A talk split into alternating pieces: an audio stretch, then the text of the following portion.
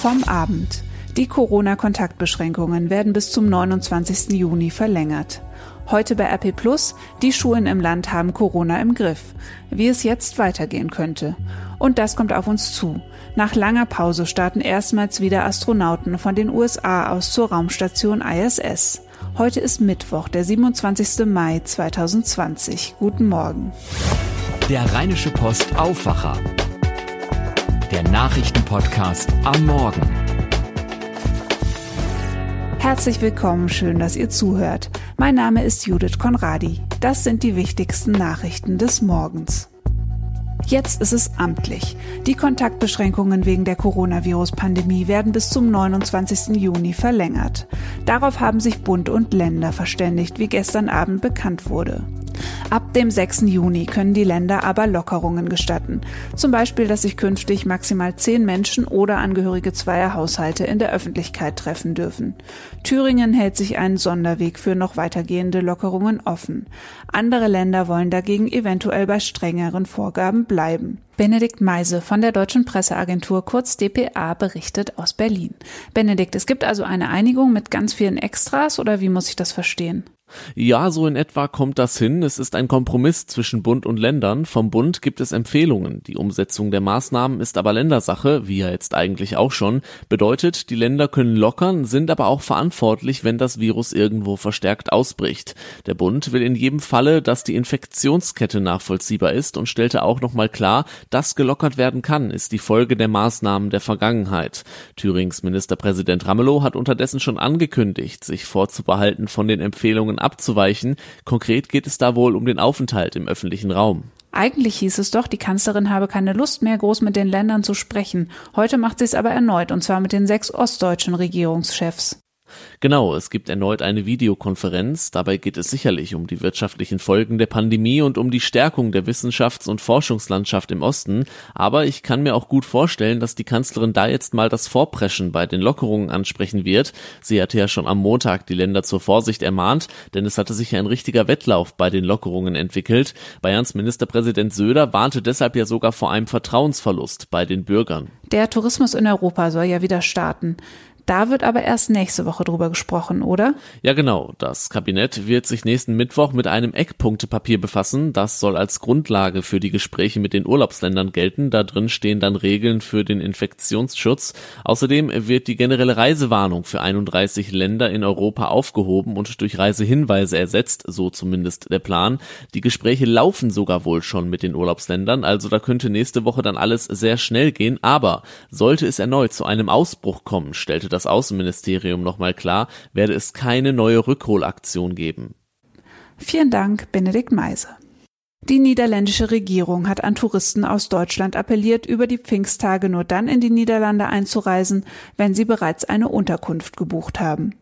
Die Offenheit der Grenzen müsse durch einen vernünftigen Umgang verdient werden, sagte der niederländische Ministerpräsident Mark Rutte nach einem Gespräch mit NRW-Ministerpräsident Armin Laschet. Auch am Pfingstwochenende werde sich jeder fragen müssen, ob eine Reise wirklich notwendig sei, sagte Rütte. Zitat, ich möchte allen davon abraten, auf gut Glück in die Niederlande zu kommen. Reservierungen müssen im Voraus gemacht werden. Auch Laschet appellierte an die Vernunft der Nordrhein-Westfalen. Jetzt ist noch nicht die Zeit, ohne Buchung einfach in den Urlaub zu fahren. Wir müssen noch vorsichtig sein. Der Kurznachrichtendienst Twitter hat zum ersten Mal einen Tweet des US-Präsidenten Donald Trump mit einem Warnhinweis vor möglichen falschen Fakten versehen.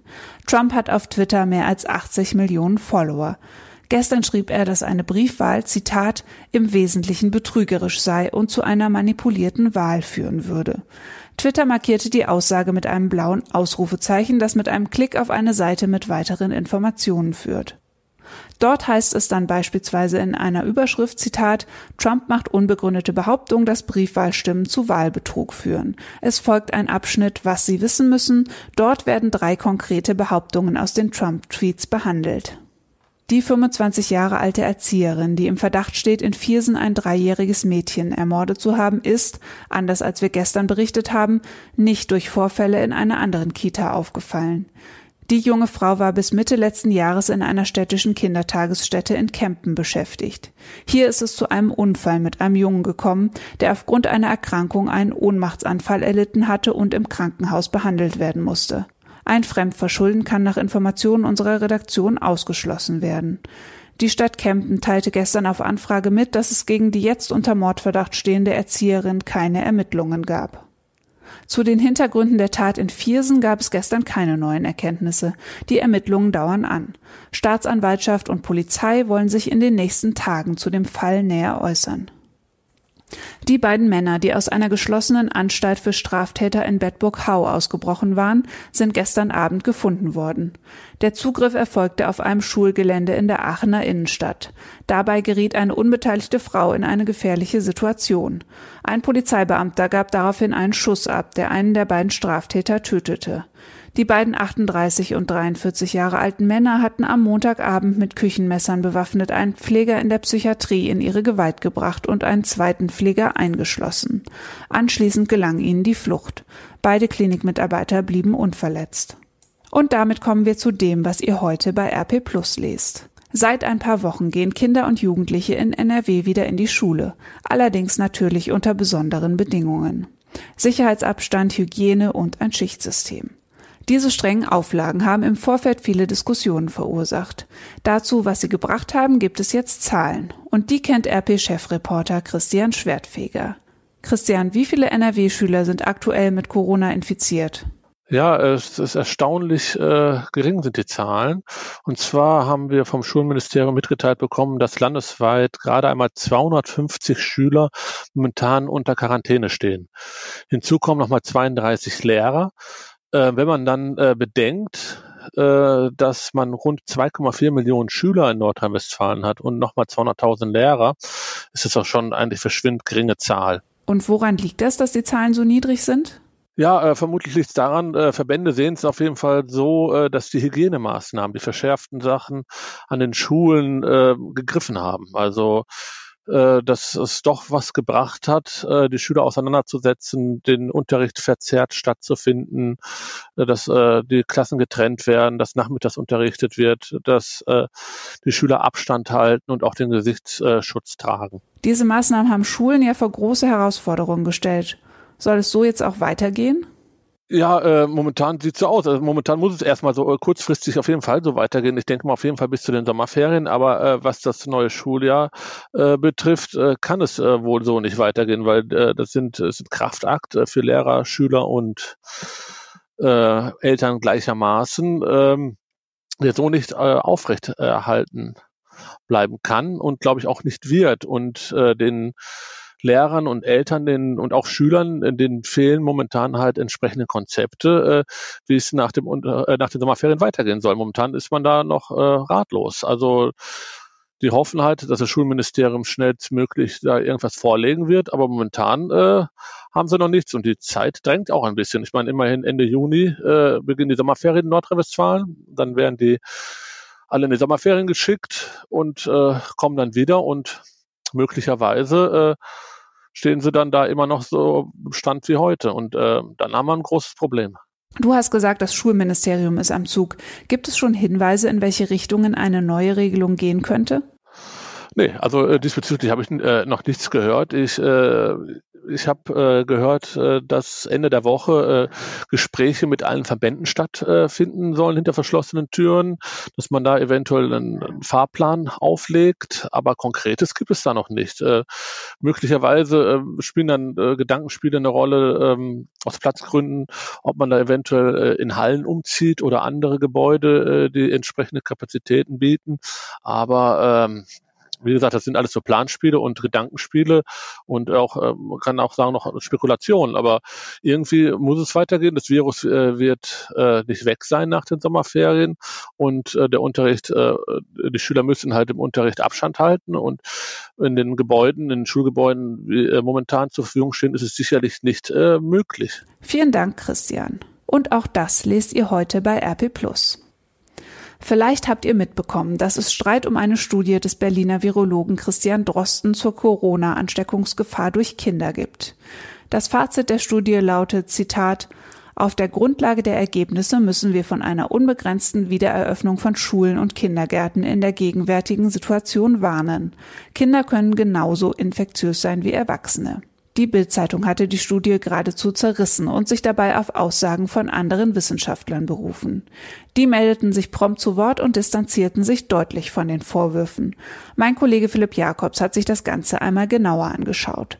Sein Fazit die im Bericht aufgeworfenen Kritikpunkte der Wissenschaftler sind zwar nicht ausgedacht, aber daraus geht nicht hervor, dass die These der Berliner Forscher um Christian Drosten falsch ist. Mehr dazu lest ihr in seinem Artikel bei RP Online. Seit Ausbruch der Corona-Epidemie arbeitet in Deutschland etwa jeder zweite Arbeitnehmer im Homeoffice. Ohne Kollegen, ohne Kundenverkehr, ohne Kantine und auch ohne den gewohnten Bürostuhl. Deshalb ist es kein Wunder, dass immer mehr Menschen über Nacken- und Rückenschmerzen klagen. Dabei lassen sich Schmerzen mit relativ einfachen Maßnahmen vermeiden. Wir geben bei RP Plus sieben Tipps. Zwei davon verrate ich euch hier. Tipp 1 ist den Arbeitsplatz absichtlich unbequemer zu machen. Telefon, Laptop, Akten, Kaffeetasse, Schokoriegel. Auf dem Tisch vieler Homeoffice-Nutzer liegt häufig alles direkt in Reichweite. Mit der Konsequenz, dass man sich noch weniger bewegt als im normalen Büroalltag. Ein Tipp ist deshalb, bewusst Unbequemlichkeiten einzustreuen. Das heißt, ihr deponiert zum Beispiel euer Telefon, den Drucker oder die Akten an Orten, die so weit weg sind, dass ihr aufstehen oder euch wenigstens strecken müsst, um sie zu erreichen. Und Tipp Nummer zwei lautet, auf rechte Winkel achten. Rückenfreundliches Sitzen heißt, dass man sich in der Ausgangsposition um rechte Winkel bemüht. Das bedeutet konkret, dass Kniegelenk, Hüfte und Ellbogengelenk halbwegs in einen 90 Grad Winkel erreichen sollten. Das sorgt für Entlastung der Muskeln und Gelenke. Die Vorgabe ist allerdings nur eine Richtschnur. Denn die Sitzmöbel in der Wohnung sind ja in der Regel nicht so flexibel einstellbar wie der Stuhl im Büro. Sucht euch also einfach die Möbelstücke, mit denen es am besten hinkommt. Diesen Text und vier andere pro Tag könnt ihr euch auch vorlesen lassen. Um euch unsere Audioartikel anzuhören, braucht ihr ein RP Plus Abo. Mehr Infos dazu gibt es auf rp-online.de slash Aufwacher-Angebot. Die Nachrichten aus Düsseldorf hat jetzt Olli Bent von den Antenne Düsseldorf Nachrichten. Guten Morgen, Olli. Guten Morgen, Judith. Bei uns geht es heute um die Stadt und welche Maßnahmen sie ergreift, um nicht über den kritischen Sieben-Tages-Wert bei Corona-Neuinfektionen zu kommen. Dann geht es um die Hängepartie rund um die Bergische Kaserne. Und außerdem schauen wir auf eine Jobmesse, die aufgrund der Corona-Pandemie diesmal komplett virtuell stattfindet die geltenden Vorschriften einhalten, Kontakte nachvollziehbar halten und bei ansteigenden Infektionszahlen mit Covid-19 verstärkte Informationskampagnen starten. So soll es in Düsseldorf vermieden werden, in einen kritischen Bereich der Sieben-Tages-Inzidenz zu kommen. Das haben gestern Oberbürgermeister Geisel und die Leiter des Gesundheitsamtes und der Feuerwehr Düsseldorf vermittelt. Man sei froh, dass das Leben in der Stadt durch die Lockerung von Schutzmaßnahmen wieder vielfältiger geworden sei. Die Infektionsgefahr sei aber noch nicht vorbei. David von der Lied von der Feuerwehr sagte, man sei in Hab-8-Stellung und könne schnell reagieren, wenn Neuinfektionen auftreten, und zwar zielgenau. Wenn sich in einer Pflegeeinrichtung zum Beispiel mehrere Menschen ansteckten, hieße das nicht, dass Restaurants schließen müssten. Das geplante Wohngebiet auf dem Kasernengelände in Hubelrath lässt weiter auf sich warten. Die Stadt hat am Nachmittag die Bezirkspolitiker über den aktuellen Stand der Dinge informiert. Demnach ziehen sich die Verhandlungen mit dem Bund über den Verkauf des Grundstücks weiterhin. Mehr von Antenne Düsseldorf-Reporter Dennis Lieske dazu. Eigentlich sollten sich auf dem Gelände längst die Kräne drehen. Aus unterschiedlichen Gründen hat sich das aber immer wieder verzögert. Mittlerweile steht auch fest, dass der Bund den nördlichen Teil seines Grundstücks nicht verkaufen will. Dort befindet sich ein Mobilmachungsstützpunkt, der wegen der veränderten weltpolitischen Lage erhalten bleiben bleiben soll. Dennoch schlägt die Stadt vor, die Planungen für das Wohngebiet zu starten. Falls die Rhein-Ruhr-Region die Olympischen Spiele bekommen sollte, könnte hier 2032 auch das Olympiadorf entstehen. Im Herbst will die Stadt ein Konzept für die weiteren Planungen vorlegen. Heute können sich Schüler, Studenten und Arbeitssuchende auf der virtuellen Ausbildungsmesse NRW umsehen. Rund 100 Unternehmen stellen dort ihre Aus- und Weiterbildungsmöglichkeiten vor. Durch das Verbot von Großveranstaltungen wird dieses Jahr jedoch alles online stattfinden. Interessierte können sich kostenlos per Laptop oder Smartphone dazuschalten. Außerdem gibt es verschiedene Live-Gespräche und Coachings, zum Beispiel zum Thema erfolgreiches Bewerbungsgespräch. Von 9 bis 14 Uhr sind ohne Voranmeldung alle virtuellen Messestände online. Soweit der Überblick aus Düsseldorf. Mehr Nachrichten gibt's auch immer um halb bei uns im Radio oder auf antennedüsseldorf.de. Vielen Dank, Olli. Schauen wir jetzt auf das, was heute noch wichtig wird. EU-Kommissionschefin Ursula von der Leyen präsentiert heute ihren milliardenschweren Plan zur wirtschaftlichen Erholung Europas nach der Corona-Krise. Sie hält dazu eine Rede bei einer Sondersitzung des Europaparlaments in Brüssel und gibt anschließend eine Pressekonferenz. Von der Leyen will ihren Corona-Wiederaufbauplan mit dem nächsten siebenjährigen EU-Budget verknüpfen. Bekannt ist bereits, dass sie mehrere hundert Milliarden Euro am Kapitalmarkt aufnehmen will. Und auch die Kanzlerin hat heute einen wichtigen Termin in Sachen Europa. Merkel und mehrere Minister informieren die Spitzen des Europaparlaments über die Planungen für den deutschen EU-Vorsitz im zweiten Halbjahr. An den Beratungen per Videokonferenz nehmen die Fraktionsvorsitzenden des EU-Parlaments und dessen Präsident David Sassoli teil. Die Bundesregierung ist auch durch Kanzleramtsminister Helge Braun, Finanzminister Olaf Scholz und Außenminister Heiko Maas vertreten. Deutschland übernimmt die EU-Ratspräsidentschaft am 1. Juli für ein halbes Jahr. Es hat damit maßgeblichen Einfluss auf Themensetzung und Zeitpläne im Rat der Mitgliedstaaten. Schwerpunkte dürften die Folgen der Corona-Krise und der Abschluss der Verhandlungen mit Großbritannien über ein Handelsabkommen nach dem Brexit sein. Heute Abend wird es für Raumfahrtinteressierte spannend. 2011 flog mit der Atlantis zum letzten Mal ein US-Shuttle zur internationalen Raumstation ISS. Seitdem sind die USA beim Transport von Astronauten auf Russland angewiesen. Doch das soll sich heute ändern. US-Vizepräsident Mike Pence spricht von Zitat einer neuen Ära von amerikanischer Führungsstärke im All. Tina Eck von der deutschen Presseagentur kurz dpa berichtet aus den USA. Tina, nach neun Jahren Pause ist das ja eigentlich ein ziemlich großes Spektakel in der amerikanischen Raumfahrt. Aber der Besucheransturm in Cape Canaveral wird ja in Corona-Zeiten ausbleiben. Wie wird das geregelt? Äh, ja, die NASA hat die Besucherzahlen natürlich drastisch eingeschränkt. Es gibt nur eine ganz kurze Liste an VIPs, also wichtigen Leuten aus dem US-Kongress und der Raumfahrtbehörde. Die dürfen natürlich live zugucken. Trump will auch dabei sein. Aber so ein Volksfest wie sonst, wo die Leute mit Wimpeln und Sonnenbrillen das Beben des Starts erleben und dabei jubeln, das gibt es natürlich nicht. Beim letzten Mal, als Astronauten in Florida abhoben, da waren fast eine Million Menschen gekommen, dicht gedrängt an den Stränden, auf den Brücken, um zuzugucken. Jetzt sind sind alle aufgerufen, sich von Cape Canaveral fernzuhalten. Es gibt eben Livestreams und natürlich wird es auch im Fernsehen übertragen. Und die Astronauten, die müssen ja jetzt den nächsten Monat auf engstem Raum miteinander verbringen. Äh, das stimmt allerdings. Äh, die Astronauten Bob Behnken und Doug Hurley sind jetzt schon seit dem 13. Mai in Quarantäne und das gehört bei Weltraumflügen eigentlich zur Routine äh, bei der Vorbereitung. Aber die beiden wurden auch schon mehrfach auf das Coronavirus getestet, negativ. Und jeder, der vor dem Start mit den Astronauten zu tun hat, muss eine Schutzmaske und Handschuhe tragen und vorher Fieber messen. Da wird nichts dem Zufall überlassen. Und wie läuft es denn überhaupt in der Kommandozentrale? Da sitzen die Experten ja normalerweise auch dicht an dicht. Ja, auch im Kontrollzentrum herrscht natürlich Social Distancing. Zwischen den Arbeitsstationen und Bildschirmen wurden Plexiglaswände hochgezogen und die Teams wurden auch auf verschiedene Räume verteilt, die dauernd desinfiziert werden. Alle Mitarbeiter müssen regelmäßig Fieber gemessen kriegen und in der Mission Control ist natürlich die Regel Nummer eins für alle Abstand halten. Und jetzt mal zur Mission. Was ist denn da geplant und wie soll das ablaufen?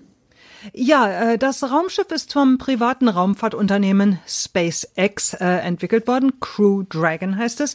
Im Prinzip ist dies nochmal ein Testflug, aber bemannt eben. Und wenn alles gut geht, äh, soll es in diesem Jahr noch einen Flug von Crew Dragon geben. Eigentlich war das Ganze schon vor drei Jahren geplant gewesen, aber es gab technische Probleme und dann gab es Finanzierungsschwierigkeiten und dann gab es Umstrukturierungen nach der Wahl von Trump und so hatte sich eben alles verzögert. Nun sollen die Astronauten Astronauten einen Monat an Bord der ISS bleiben und dann zurückkommen. Vielen Dank, Tina. Die französische Regierung stellt heute die geplante Corona-Warn-App Stop Covid vor. Im Anschluss ist eine Debatte in der Nationalversammlung geplant. Die App soll ab der kommenden Woche auf Handys nutzbar sein. Sie warnt Nutzer, wenn sie sich in der Nähe von Corona-Infizierten aufgehalten haben. Dafür wird die drahtlose Bluetooth-Technologie genutzt. Die Nutzung ist freiwillig. Die französische Datenschutzbehörde hat die App bereits gebilligt. In Deutschland ist eine ähnliche Anwendung noch in der Entwicklung. Und auch heute habe ich wieder eine Nachricht bekommen von meinem Kollegen Tobias Jochheim. Nachricht von Tobi. Hey, ihr Lieben. Keine Macht den Drogen. Spätestens im Autoverkehr haben sich zwei junge Männer nicht dran gehalten, die von der Polizei im hessischen Friedrichsdorf angehalten wurden. Nach dem positiven Drogentest wollten sie sich abholen lassen, doch auch der Fahrer dieses Fahrzeugs stand unter Drogen.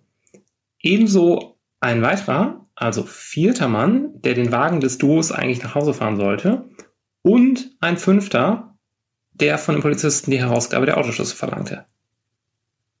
Das muss ich erstmal verarbeiten. Und jetzt schauen wir noch aufs Wetter. Was das perfekte Wetter ist, ist ja Geschmackssache, aber wenn ihr mich fragt, besser könnten die Aussichten kaum sein. Es ist heiter. Am Nachmittag gibt es ein paar Quellwolken, aber es bleibt trocken. Die Höchstwerte liegen bei 21 bis 25 Grad. Aus Nordwest weht ein schwacher Wind. In der Nacht zum Donnerstag ziehen wieder mehr Wolken auf und es gibt stellenweise etwas Regen. Doch am Morgen klart der Himmel wieder auf. Die Tiefswerte liegen bei 10 bis 16 Grad. Das war der Rheinische Post Aufwacher vom 27. Mai 2020. Mein Name ist Judith Konradi. Vielen Dank fürs Zuhören und habt einen schönen Tag. Mehr bei uns im Netz www.rp-online.de